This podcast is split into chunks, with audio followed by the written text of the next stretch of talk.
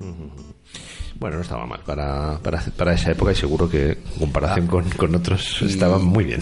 Y, una, sí. y algo muy, bueno, curioso, no tan, no, no curioso, pero muchas veces nos olvidamos de, de ello. Juguetes. Tenían muchos Ah, juguetes claro, para sí. niños y muy bonitos sí, sí. además. Y además muchos de ellos dices, uy, las cosas no han cambiado tanto.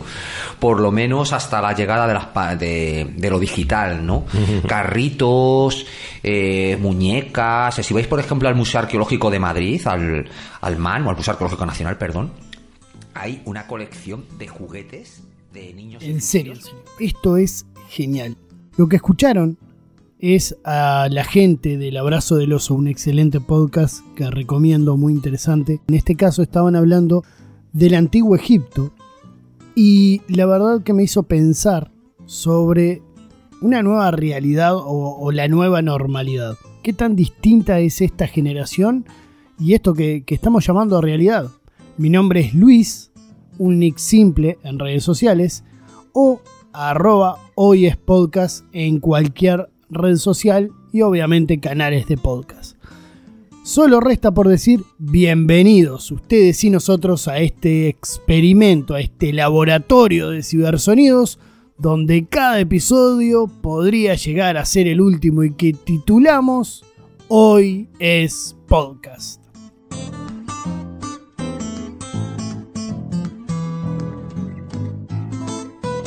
Estos días tan extraños que estamos pasando en esta nueva realidad, si se puede decir, han puesto de moda distopías. A ver, déjame explicarte.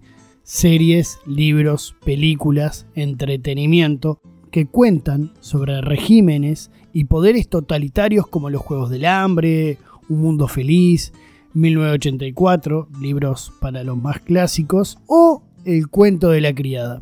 Cuando uno mira este tipo de planteos, series, películas, lo que fuera, se empodera y dice, yo no aguantaría y me uniría a la resistencia y, y- me sublevaría. Eso creo que, que estamos todos de acuerdo que, que somos algo así. Y es una idea y un supuesto, en caso de una acción, muy loable. Pero hoy día hay muchos regímenes sin ficción, sin imaginación, sin nada de literatura de por medio. Y bueno, aún seguimos en la comodidad del día a día sin mayor preocupación que detenernos unos segundos cuando hay una noticia que sobresale a ese sometimiento brutal estándar de los poderes. La pregunta es, ¿por qué no tomamos manos en el asunto? Quizás al principio es por miedo, obviamente. La represión contra aquellos que primero resisten es desmedida. Todos sabemos que cualquiera que vaya contra el poder en un principio va a recibir palo de todos lados. Eso es así. Aunque con el tiempo, a lo lejos, se comienza a ver un equilibrio. Equilibrio entre aquellos que se sublevan, los desertores, y aquellas personas que encontraron el equilibrio dentro del régimen. Pero está claro que para, para hacer una resistencia se necesita una masa de personas para hacer justamente eso, resistir. Y eso no pasa. Y lo que fue un régimen distópico pasa a ser una nueva normalidad. Eso pasa en todos lados y hay casos reales en el mundo de esto. Y quizás sí, esos poderes distópicos están guiados por un grupito de mala gente, pero sustentado por millones de nosotros que damos por hecho algo normal y normalizamos algo que no debería ser normal.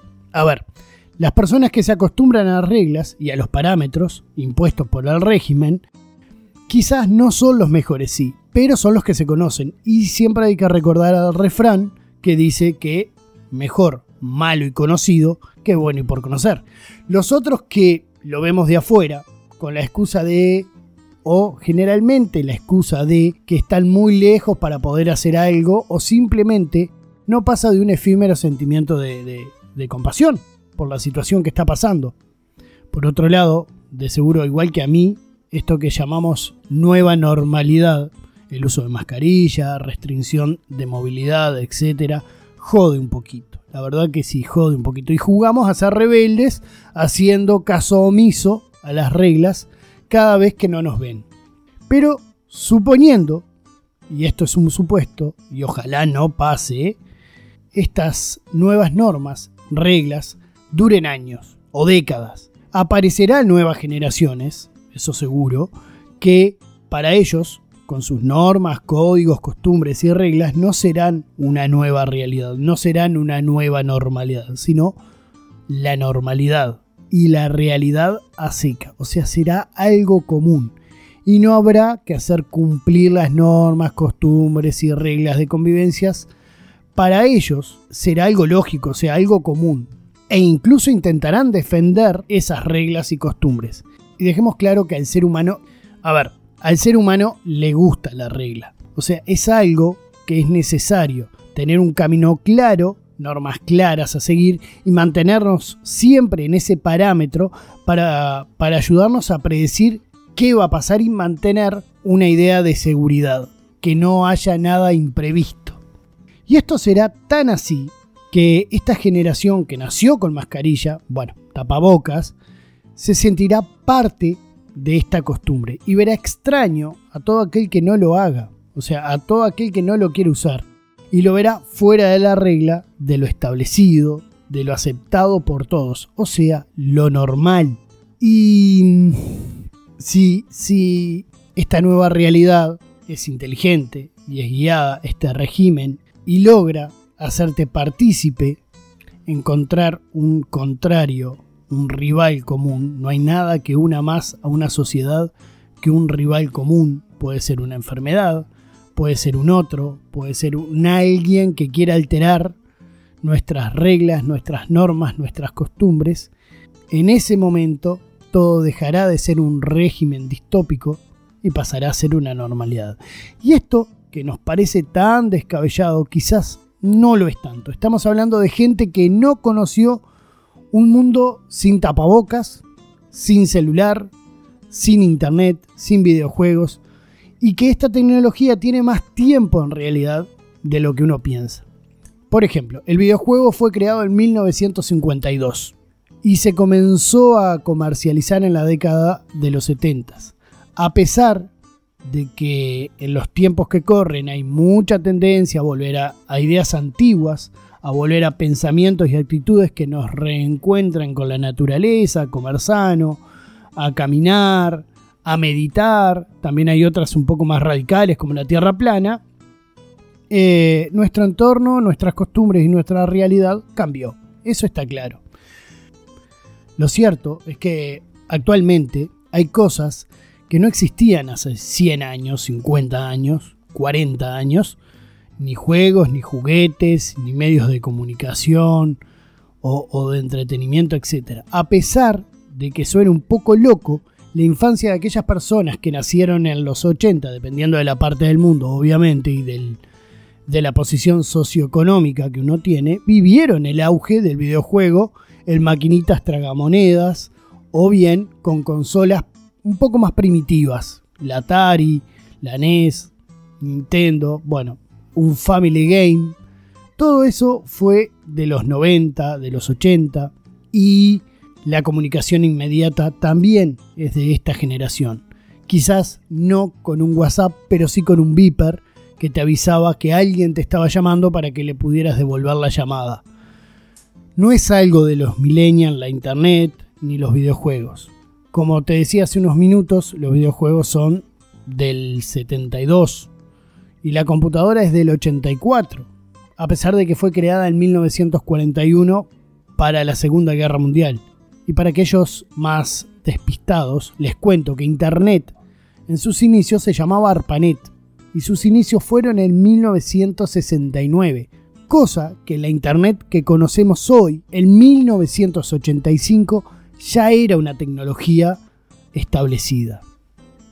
Está más que claro que hoy día el mundo está mejor conectado, no demoras más de unos segundos en contactar a cualquier persona en cualquier parte del mundo y quizás un poco más de tiempo si no conoces el nombre de esa persona y bueno, utilizas una de las redes sociales más masivas del planeta para poderlo encontrar. Esto hace 20 años no existía. ¿sí? Si tú tienes 20 años y estás escuchando esto, hace 20 años esto que te parece tan normal no existía. Esta idea de los 6 grados de separación hoy día es totalmente aplicable, totalmente aplicable. Y está muy a flor de piel la premisa de dos libros como el de 1984 y Un Mundo Feliz. Ese es esos libros que le comentaba al principio. Por cierto, para aquellos que están perdidos, la, la idea de 6 grados de separación habla de que dos personas pueden conocerse simplemente preguntándole a seis intermediarios. O sea, yo quiero contactar a alguien en otra parte del mundo que no conozco, que solo sé su nombre, y esta idea habla de que yo preguntándole a seis personas puedo contactar con ella. Hoy día con las redes sociales creo que este número bajó drásticamente. También está el delivery. Tampoco se inventó ahora, no es nada nuevo, es la entrega de comida a domicilio. Lo que sí es algo nuevo es que yo sin salir de mi casa con un dispositivo móvil puedo acceder a alimento, a comida, a cualquier artículo.